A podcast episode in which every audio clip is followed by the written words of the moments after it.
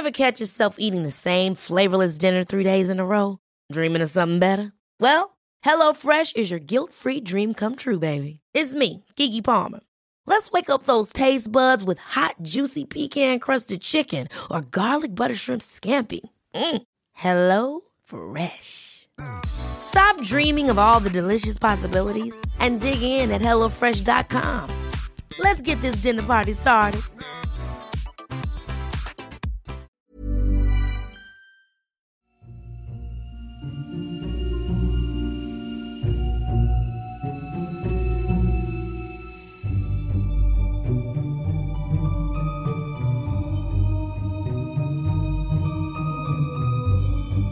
Terry, todo estará bien. Ven a jugar con nosotros. Nos vamos a divertir. Compré esta cinta especial antimonos que los mantendrá afuera. Momento en que cayó en la realización de que el sueño que apenas podía recordar, en realidad había pasado. Toby, esto es perfecto. ¡Terry! ¡Despierta! ¡Despierta! La segunda parte de La guarida del diablo, la abducción de Terry Lovelace.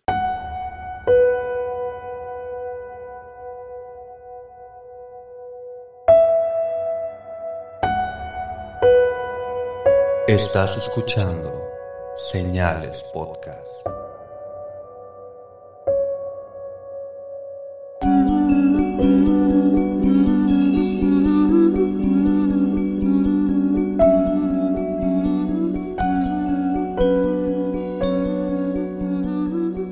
Buenas noches y gracias por acompañarnos en un nuevo episodio de Señales Podcast. Les agradecemos a toda su preferencia y los invitamos a que nos sigan en nuestras redes sociales como lo son YouTube, Facebook, Instagram, Twitter, bajo el mismo nombre, Señales Podcast. Síguenos en nuestro Instagram personal, pepe.perez.s. Oscar.cenales, porque no me deja poner la ñ. y métanse a señalespodcast.com diagonal mercancía si quieren comprar playeras, sudaderas, si quieren comprar su termo, que están chingoncísimos. Sí, de hecho se te queda el café caliente todo el rato o la bebida fría todo el rato. También para los que no son de México, tenemos una página que hace envíos internacionales y tenemos una en específico para vender a Argentina. En la misma página, mercancía en señalespodcast.com, ya una mercancía. Pero ya sin tanto, sin tanto show, Pepe, dejamos a todos los señalados al borde del abismo. De hecho, me mandaron un chingo de mensajes de qué seguía, por qué me dejan así. Sí, comentarios, historias, de todo. A lot can happen in three years, like a chatbot may be your new best friend. But what won't change? Needing health insurance. United Healthcare Tri Term Medical Plans, underwritten by Golden Rule Insurance Company, offer flexible, budget friendly coverage that lasts nearly three years in some states. Learn more at uh1.com.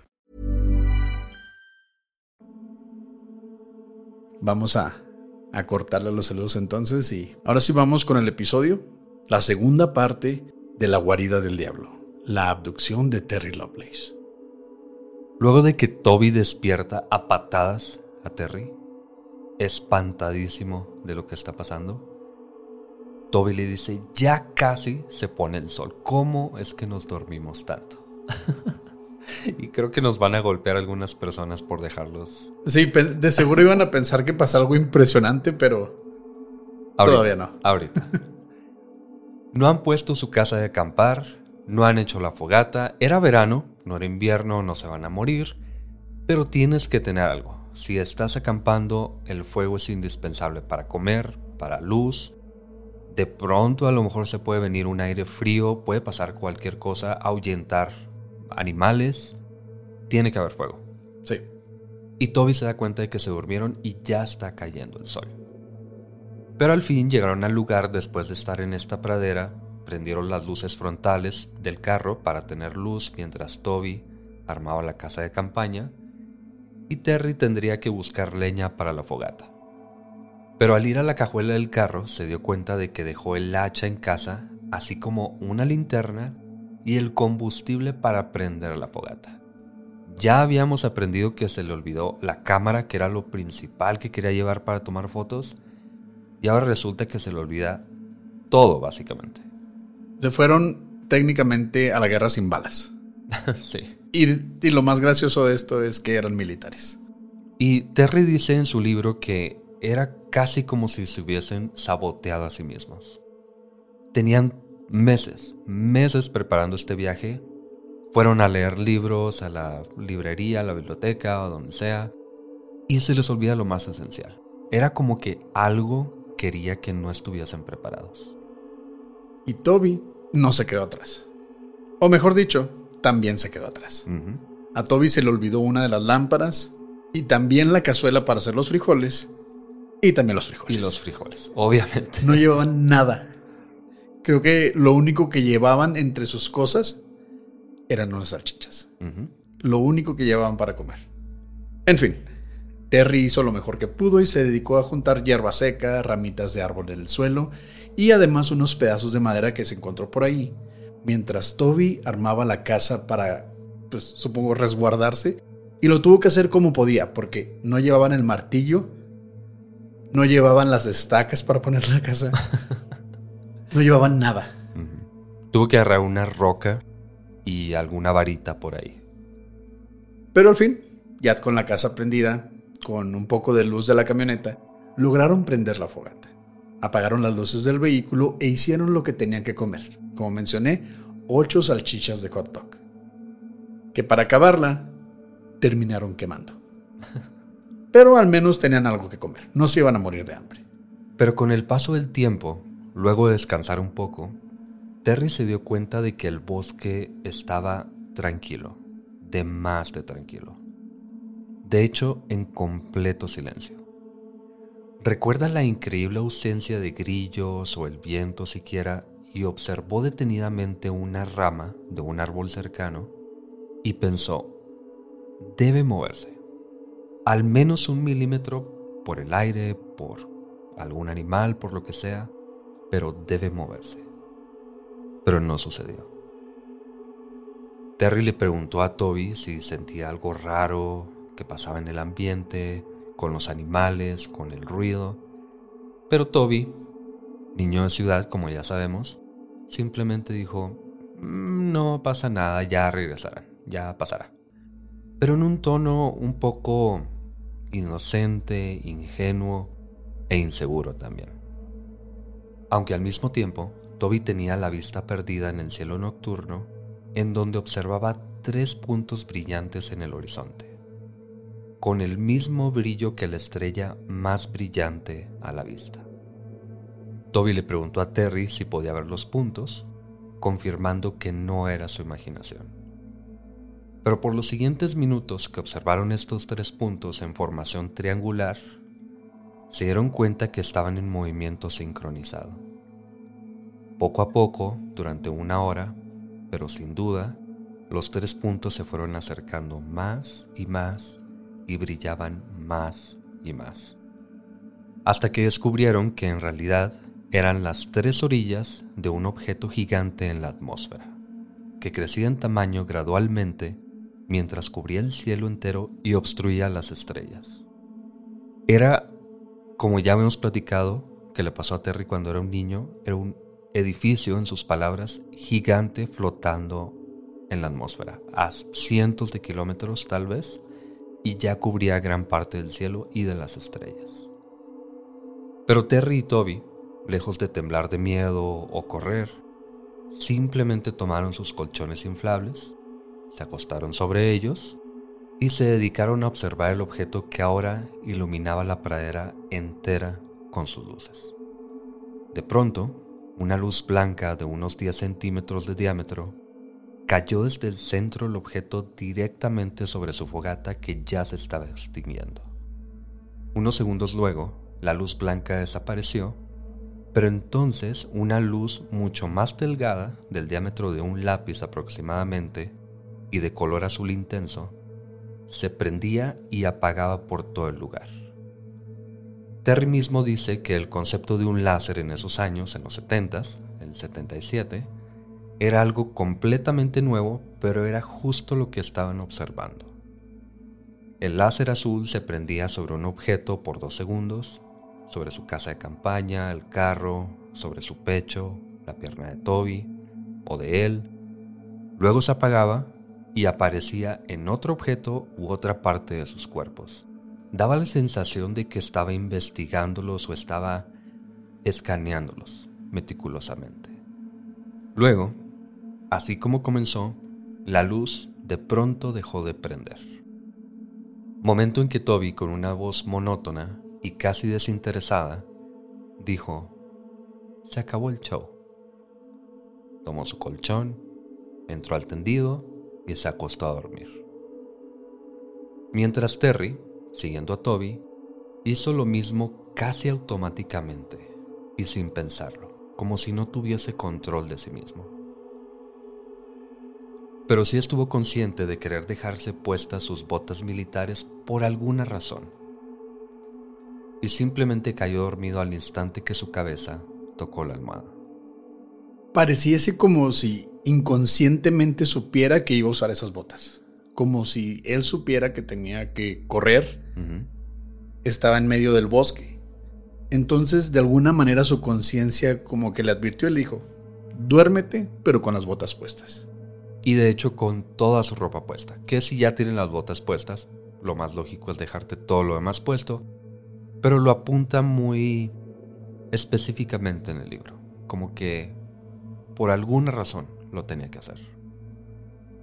Lo siguiente que recuerda Terry es despertar dentro de la casa de campaña bajo intenso dolor. Todos los huesos de su cuerpo dolían.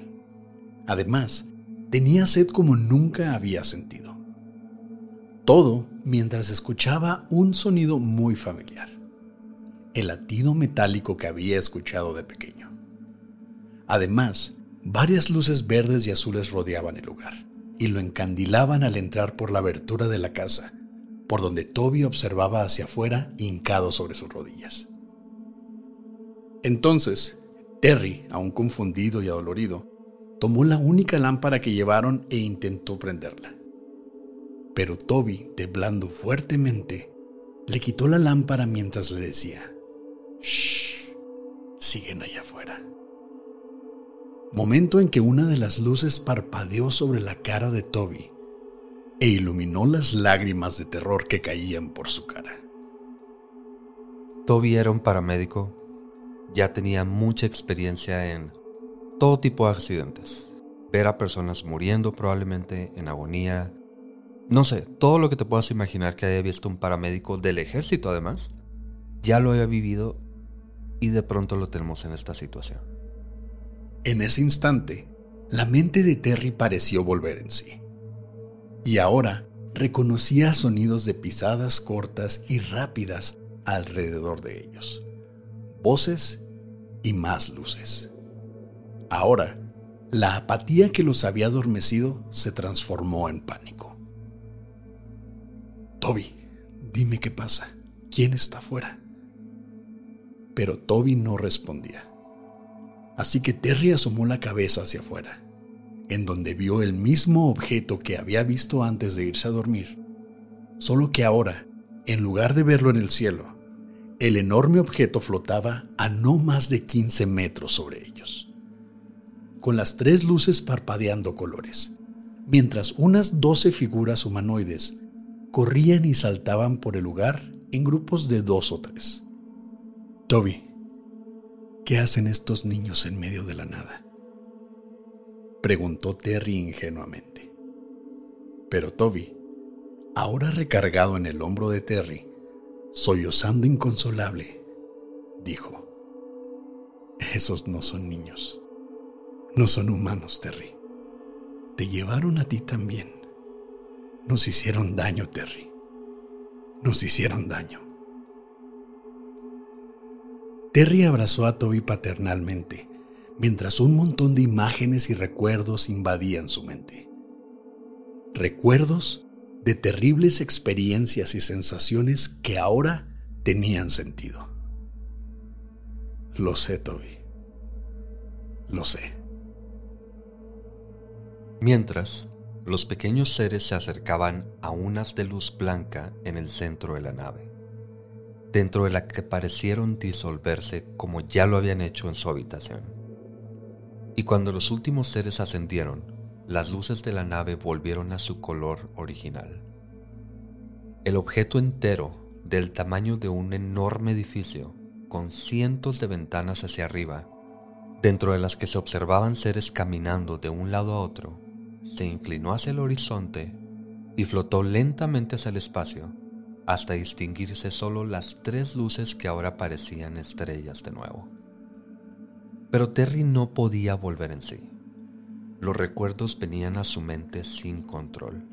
Recuerdos de ser absorbidos por la luz, así como fueron absorbidos los pequeños seres que los acompañaban al interior del objeto, que por dentro, aún más que por fuera, impresionaba por su tamaño. Cientos de corredores, niveles, tres platillos voladores estacionados en una orilla, además de estructuras y símbolos irreconocibles en las paredes blancas y metálicas. Pero mientras recorrían la nave, sin control real de sus cuerpos, descubrieron que no estaban solos. Habían, además de ellos, unas 50 personas más. Pero nunca supo qué pasó con ellos. Estaba aliviado de estar con vida, y Toby también, aunque la culpa de no saber el destino de los demás humanos en ese lugar lo consumía lentamente. Esto es algo que Terry deja muy claro en su libro. Él, más adelante, nos vamos a dar cuenta más del por qué. Pero él tiene algo que llama culpa del sobreviviente. Él sabe que algunas de estas personas probablemente no sobrevivieron a la abducción, aparentemente, y se siente un poco culpable de haber sobrevivido. Aunque no sabe qué pasó, no sabe exactamente qué pasó con estas personas. Y no tenía control de su cuerpo ni su conciencia en ese momento, aparte. No, para nada. No era como que podía ser Día de la Independencia ni nada así. Bueno. Concepto chaborruco. Sí, la película hiper vieja, pero bueno. No era como que podría haber hecho nada contra seres intergalácticos con tecnología superior. Si Will Smith pudo hacerlo, él también podía. ¿Ves? Tú también sabes la película. Güey, somos chavorrucos. bueno, en fin. Él sabe que es afortunado, pero se siente culpable. Pero no había tiempo para lamentarse. Ambos, ya en control de sus cuerpos, corrieron hacia el carro y Terry manejó a toda velocidad mientras Toby lo guiaba con un mapa. La casa de campaña, los colchones, la cámara de Toby, todo se quedó en el lugar, pero era lo que menos les preocupaba. Solo querían dos cosas.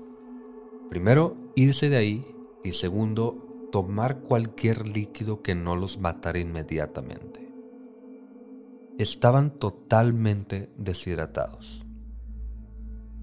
Al fin, Luego de unos minutos en carretera, se detuvieron en una estación de combustible en donde compraron todas las latas de soda y jugo que pudieron, mientras Terry se observó en un espejo en el que notó que todo su cuerpo estaba al rojo vivo, como si se hubiese bronceado o quemado realmente al sol por horas, pero por todo el cuerpo, debajo de sus axilas, en la planta del pie, cada centímetro de su piel.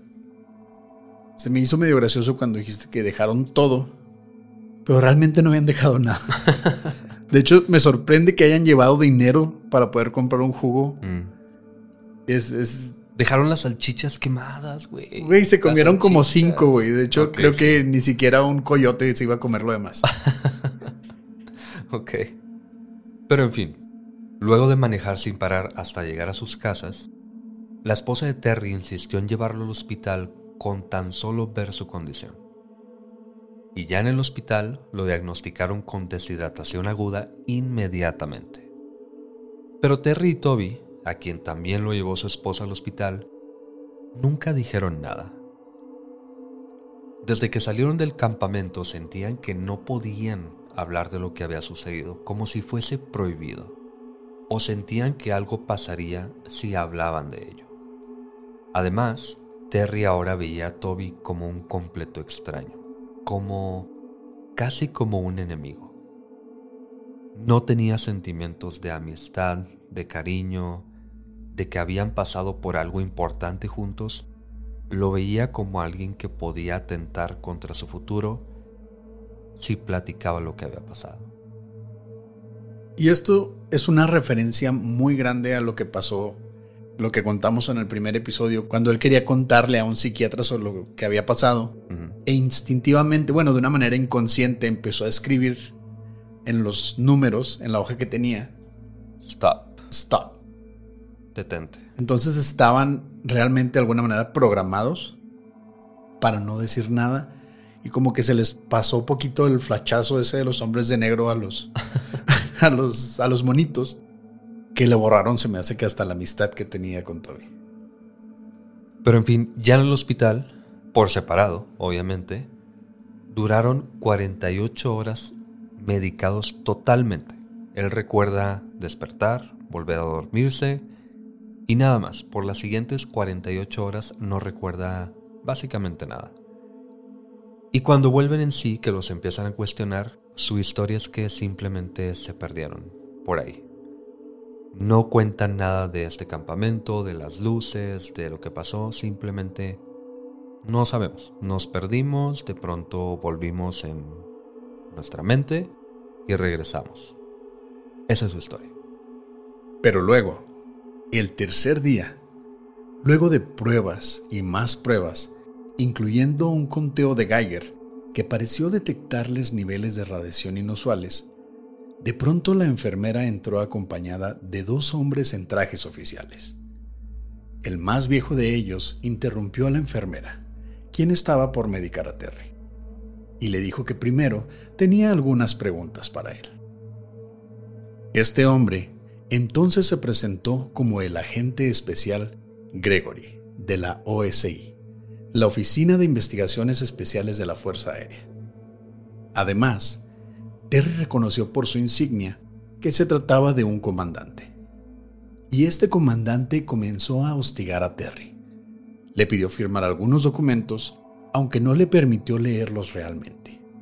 Le hacía preguntas, lo amenazaba por enjuiciarlo si no hacía caso, hasta que Terry preguntó si estaba en problemas, a lo que el comandante respondió, Hijo, estaríamos aquí si no estuvieses en problemas. Creo que estaban en problemas. ¿Tú crees? y lo único que hace este comandante es preguntarle dónde está la cámara. Recordemos que él iba a tomar fotos, se le olvidó la cámara, pero él no le cree, obviamente no le cree que lo único que ha estado repitiendo por meses y meses que va a ir a tomar fotos, se le olvidó la cámara. Y simplemente no le cree el comandante, le dice, vamos a catear tu casa, vamos a buscar por todos lados, vamos a preguntarle a tu esposa, interrogarla. Y llega un momento en el que te hace entrar en la mente de una persona en los 70 en que él lo amenaza con bueno, le pregunta amenazantemente si fueron ahí porque tenían un plantío de marihuana y no quería decir nada. Porque recordemos, como dijimos en el primer episodio, hay muchos parques alrededor de ahí, alrededor de la base. Este está a 7 horas. No tenía caso que fueran hasta allá. Y el comandante no logra explicarse con la historia oficial de Terry por qué fueron hasta allá. Aparte, este mismo comandante llegó a mencionarle que él sabía que él se había llevado su cámara.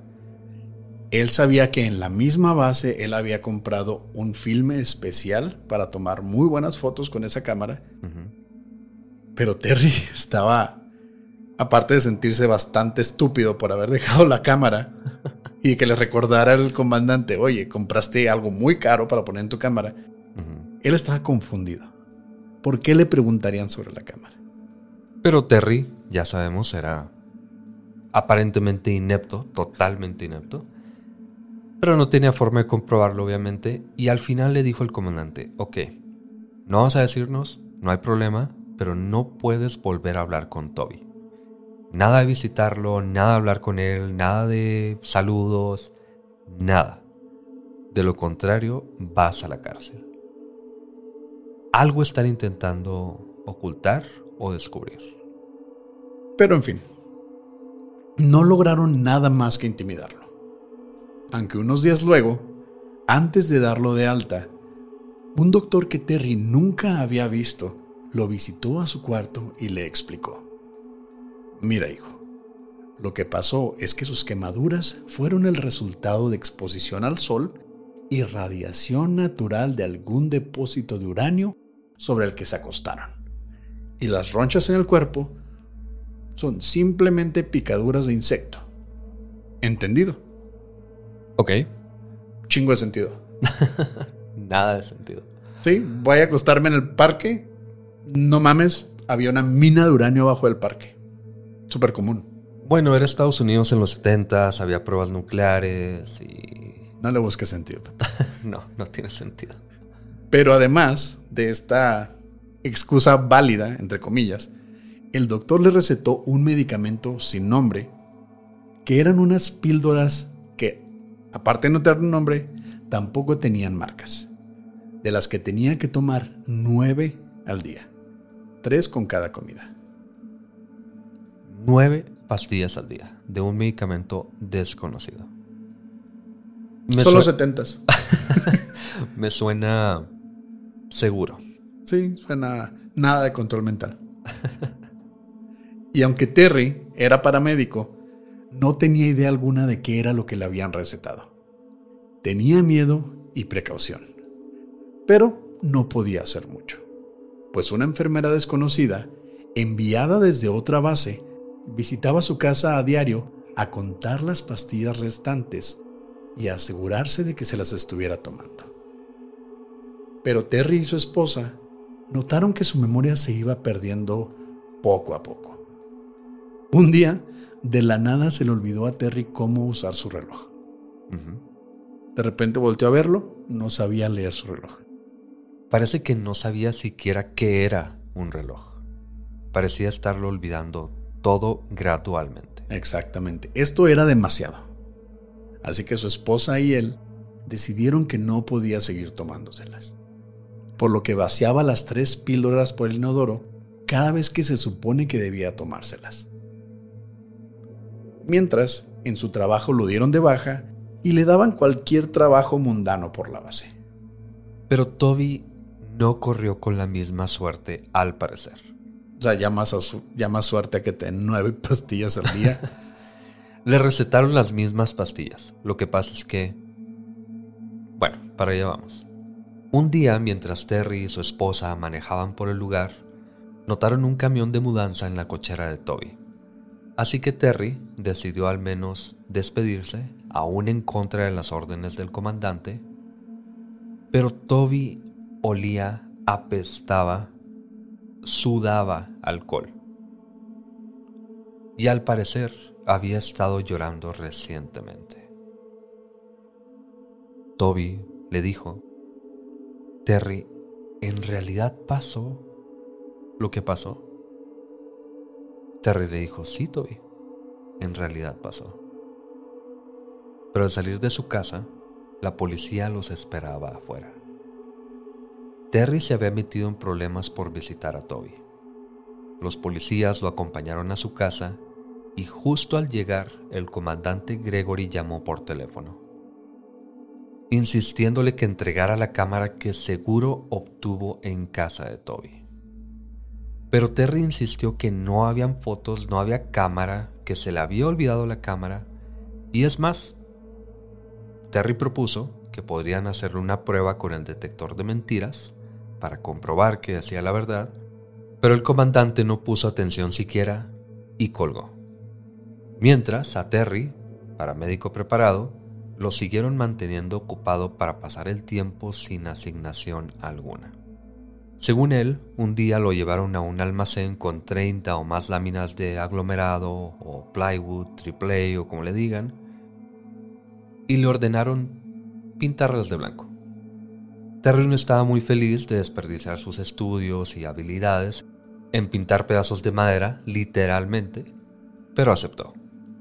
Aunque tardó semanas en pintarlas, pues la pintura era de mala calidad y tuvo que ponerles varias capas. Y al terminar, su superior observó el trabajo, felicitó a Terry, muy hipócritamente, y le dijo, muy bien hecho, sargento Terry Lovelace.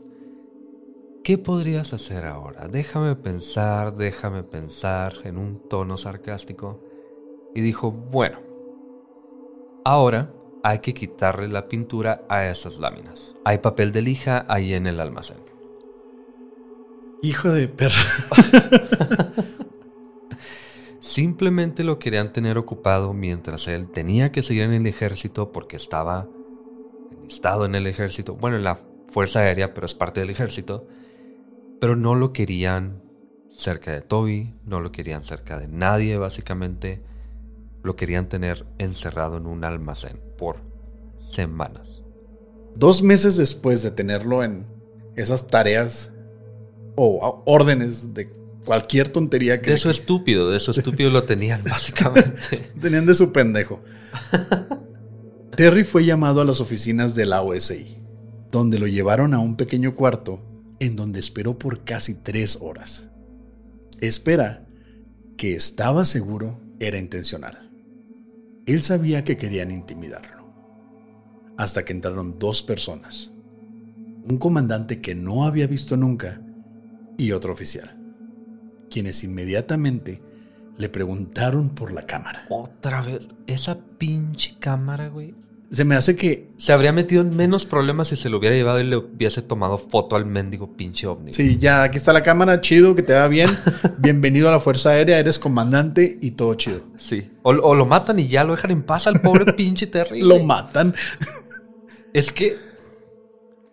Estamos resumiendo el libro mínimo hasta este momento, mínimo siete u ocho veces le han preguntado dónde está la maldita cámara.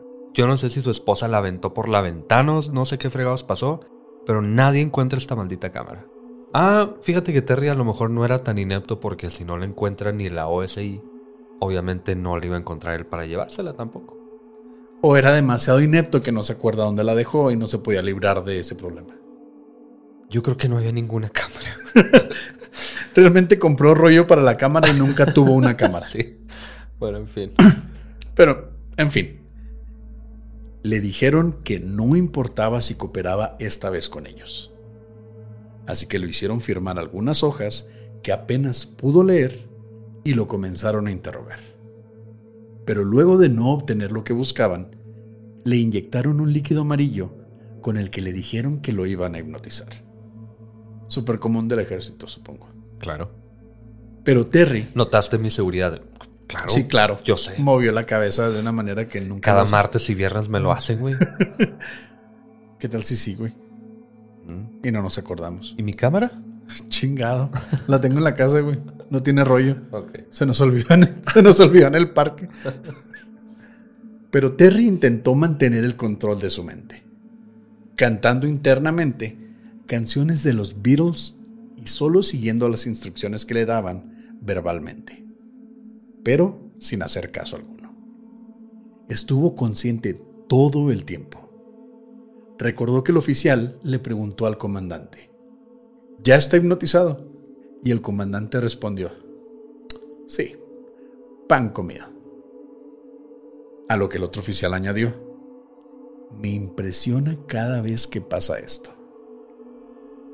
Esto nos hace pensar, y también a Terry al mismo tiempo de escuchar eso, que esto era algo muy común. Este tipo de interrogaciones, este tipo de hostigamiento era algo muy común en ellos. Hipnotizar a la gente, al parecer, era muy común. Como si fuese cada martes y viernes que hacían esto. Bien raro. Pero en cuanto le preguntaban cosas, Terry no podía controlarse al responder. Era como si en automático respondiera. No pensaba, no razonaba. Antes de darse cuenta de la pregunta, él ya estaba respondiendo. Estaba consciente y él dijo, me... ¿Cómo se puede decir? Le daba una impotencia enorme estar consciente totalmente de lo que le preguntaban y no tener un filtro, no tener control de responder absolutamente todo. Eso suena bastante como un suero de la verdad. Pero en el suero de la verdad se pierde mucho la conciencia de la persona.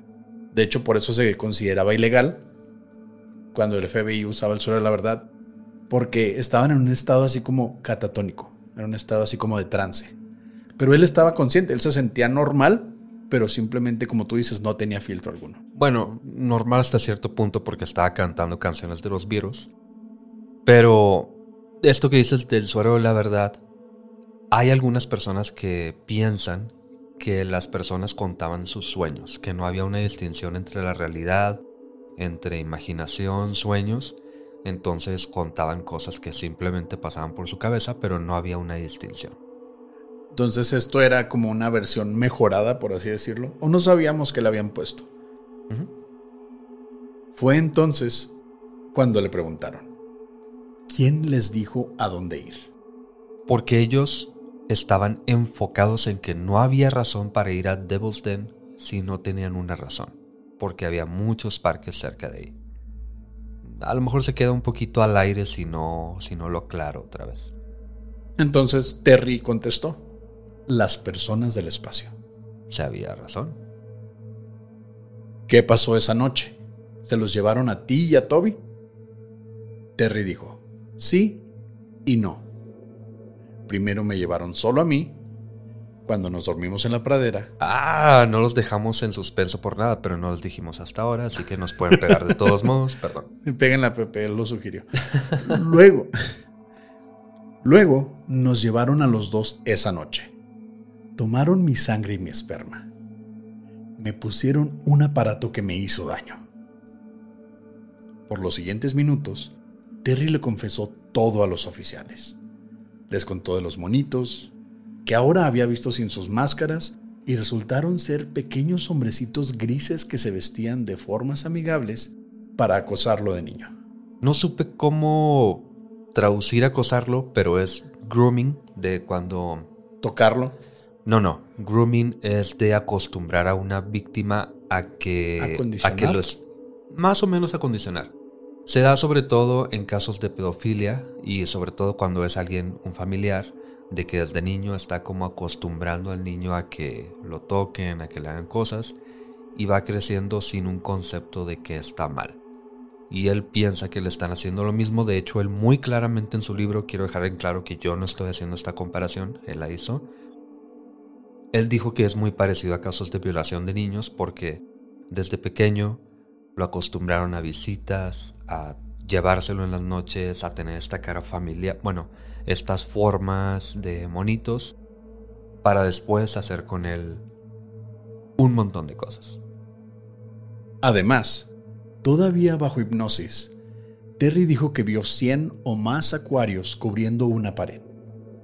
Acuarios llenos de un líquido rosa y con algún animal raro dentro, con forma entre feto canino o un lagarto. Pero recordando mejor, Terry reconoció la forma humanoide. Eran humanos, pero a la vez no. Y estaban vivos. Uno de ellos volteó a verlo. Y justo en ese punto de la historia, Terry se desmayó del terror.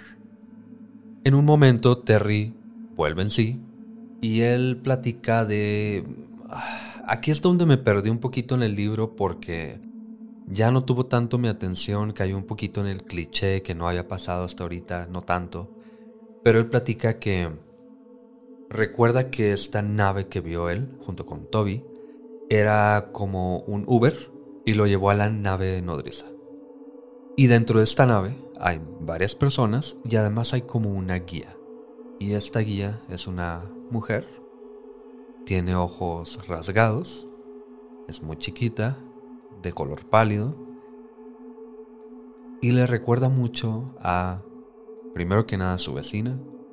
Y a la portada del libro del que hablamos. Communion. Recordamos que en el primer episodio contamos que él le tenía un miedo indescriptible a su vecina, que era una mujer asiática, que era muy delgada y tenía los ojos rasgados.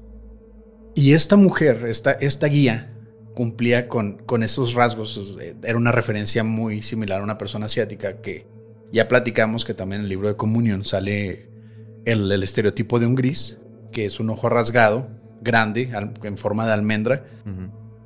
Y aparte dice que esta mujer trae un vestido. Trae un vestido como pues, bastante femenino y que se le entreabría.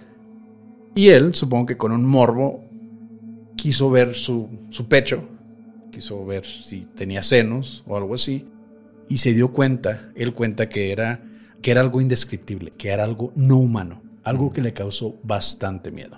Y asco. Sí, pero esta mujer no era hostil, de hecho se abrazaron, fue cuando él notó esto raro que no escribe realmente, que me dejó con un mal sabor de boca que no lo hiciera. Pero era como una guía. Y esta guía le dijo a él, le dijo varias cosas. Primero que nada que esta nave medía 500 kilómetros de largo y 75 kilómetros de alto. Es impresionante ese tamaño. Sí, es... Sí, todos sabemos cuánto es 500 por 75. Pero aparte, ella decía que estaban en la parte oscura o trasera de la luna, la que no da nunca a la Tierra, y que tenían que viajar siempre cuidando que no pasaran por enfrente de la luna porque entonces todo el mundo los vería, que además tenían a muchas personas trabajando ahí, en ese lugar. En fin, le dijo un montón de cosas esta mujer.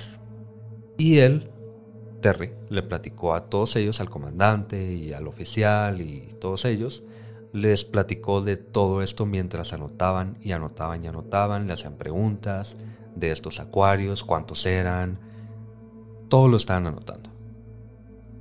Al final de la sesión, el comandante al parecer lo hizo pasar por una sesión más para borrarle la memoria de todo lo que había pasado en las últimas horas. Lo dejó en trance según él, pero Terry de nuevo se concentró en no hacer caso a la voz, cantando de nuevo canciones de los Beatles, hasta que al final el comandante simplemente se fue, sin decir nada.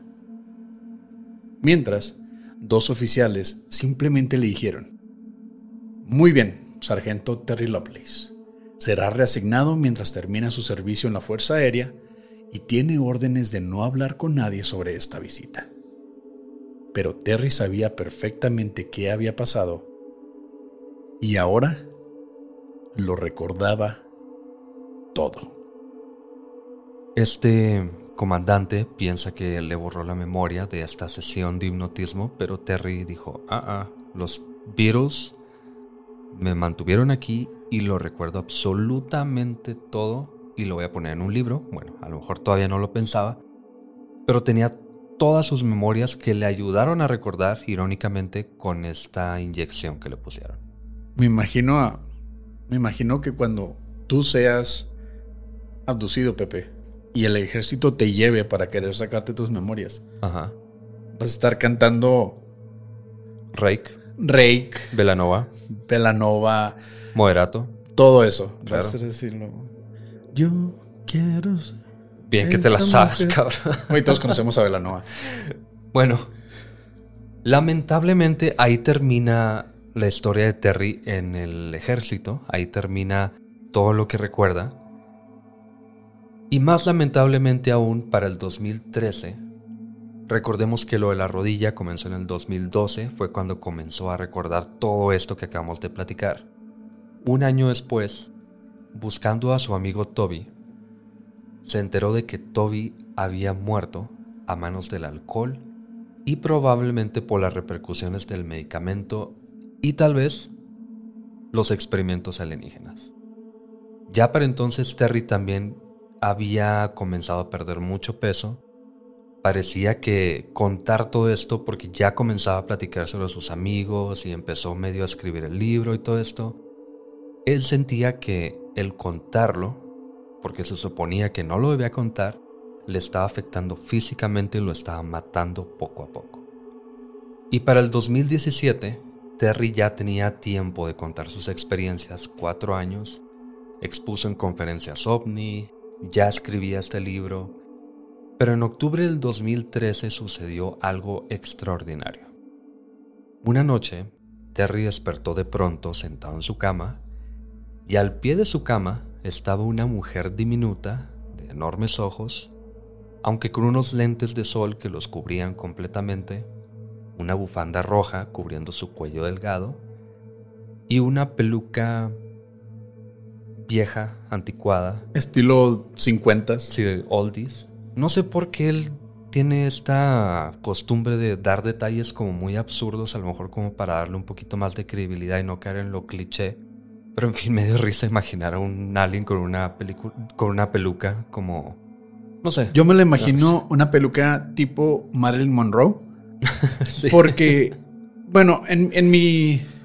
En lo que he visto yo en películas y series sobre este tipo de cosas, tiene mucho sentido porque en los 50 fue la primera vez que los extraterrestres se presentaron, se supone con el gobierno estadounidense y andaban ahí como compis, eran amiguis del gobierno. Entonces supongo que ese era el disfraz que usaban y dijeron, pues no hay que cambiarlo, ¿no? O sea, este es el que jala, así nos metieron, así metimos a Valiant ahí a la oficina, entonces este jala. Tal vez. Y lo que le dijo esta Marilyn Monroe fue. Era, era Roger de American Dad, El alien que tenían en el, en el ático. De él me trataba de acordar y no pude acordarme. Iba a decir Family Guy ni al caso. Pero, son los mismos escritores. Sí, sí. Ella. Te digo, ya aquí ya perdí mucho interés en la historia de Terry Lovelace, pero le dijo: primero que nada, ya no va a haber más abducciones. Porque eso era algo muy marcado en esa, en esa última interacción que tuvo Terry con ella en todo momento él estuvo muy tenso, tenía miedo, porque cada vez que tenía este tipo de encuentros era vas para arriba, tubos para adentro, quemado, aventado, empujado, estrujado, todo, y vas para abajo de vuelta.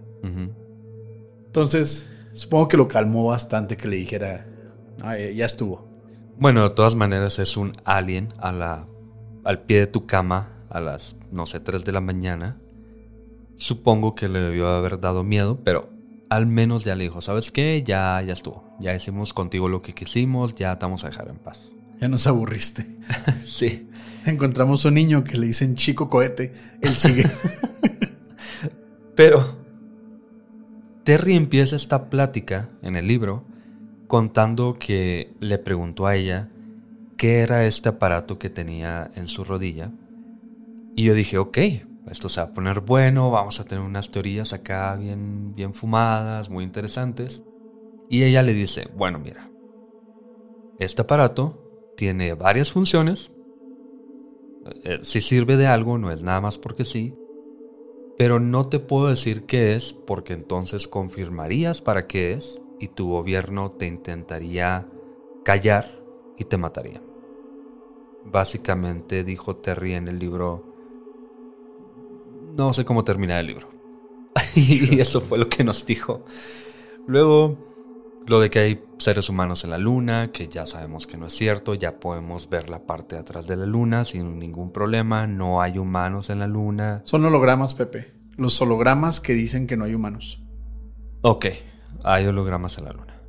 Es, es que simplemente ahí se pierde todo. Luego, Terry saca otro libro este no lo compré y él empieza a meter algunas cosas como por ejemplo agrega que cuando estaba en esta nave él vio un objeto que era como una pirámide y cuando está dando una conferencia una mujer se le acerca y le dice oye yo vi un objeto cuando me llevaron a una de estas naves vi un objeto que por cierto los dos podían mover con la mente nada más oh. el de Terry era una pirámide el de ella era un cubo pero él lo pone así como, ah, qué interesante que sea diferente, pero realmente siento que ella llegó con él y le dijo, ¿sabes qué? Yo podía mover un cubo y él dijo, ah, yo, podía mover una pirámide. era una pirámide. Sí. Era los, él ya había visto como era el dos, pasado el 2017, 2015 en esos tiempos, ya estaba la película Inception ahí dando vueltas.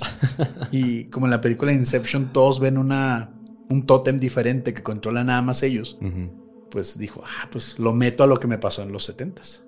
Sí. Yo no sé, realmente yo no sé si Terry sea honesto con lo que vio o pensó que vio. Vendió un libro, le fue bastante bien. Yo no sé si el segundo libro fue un intento de volver a vender y ya se vendió. No sé si desde el principio se vendió, no tengo idea. El primer libro me gusta bastante. Hasta el final. Es creíble. Escribe al, menos, no, te digo, no es tan cliché, no tanto. Vean los rayos X en señalespodcast.com diagonal Terry. Ahí están las imágenes de los rayos X tal cual vienen en el libro y tal cual vienen en su página. Yo pienso que son cosas que se pueden hacer muy fácilmente, se pueden fingir.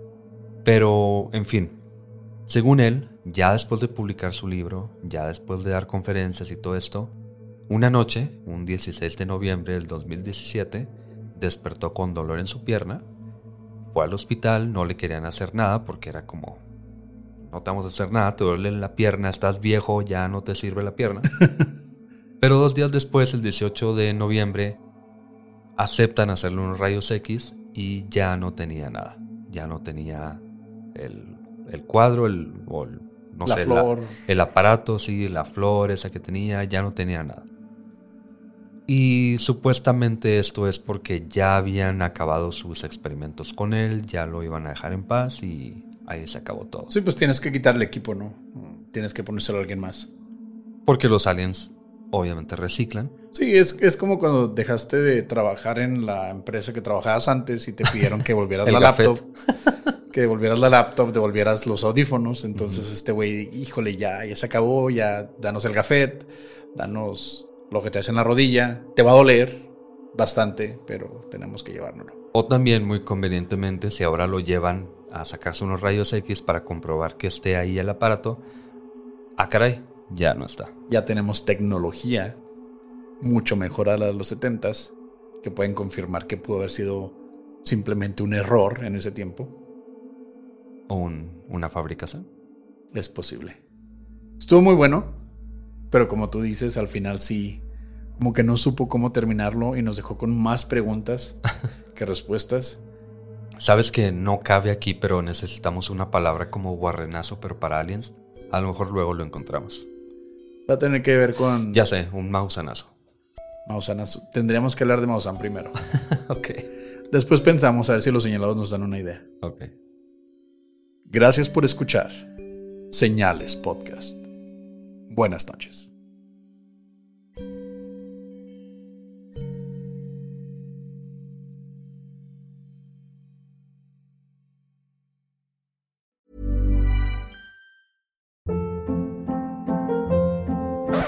Hold up. What was that? Boring. No flavor. That was as bad as those leftovers you ate all week. Kiki Palmer here, and it's time to say hello to something fresh and guilt-free. Hello Fresh. Jazz up dinner with pecan-crusted chicken or garlic butter shrimp scampi. Now that's music to my mouth. Hello Fresh. Let's get this dinner party started. Discover all the delicious possibilities at hellofresh.com.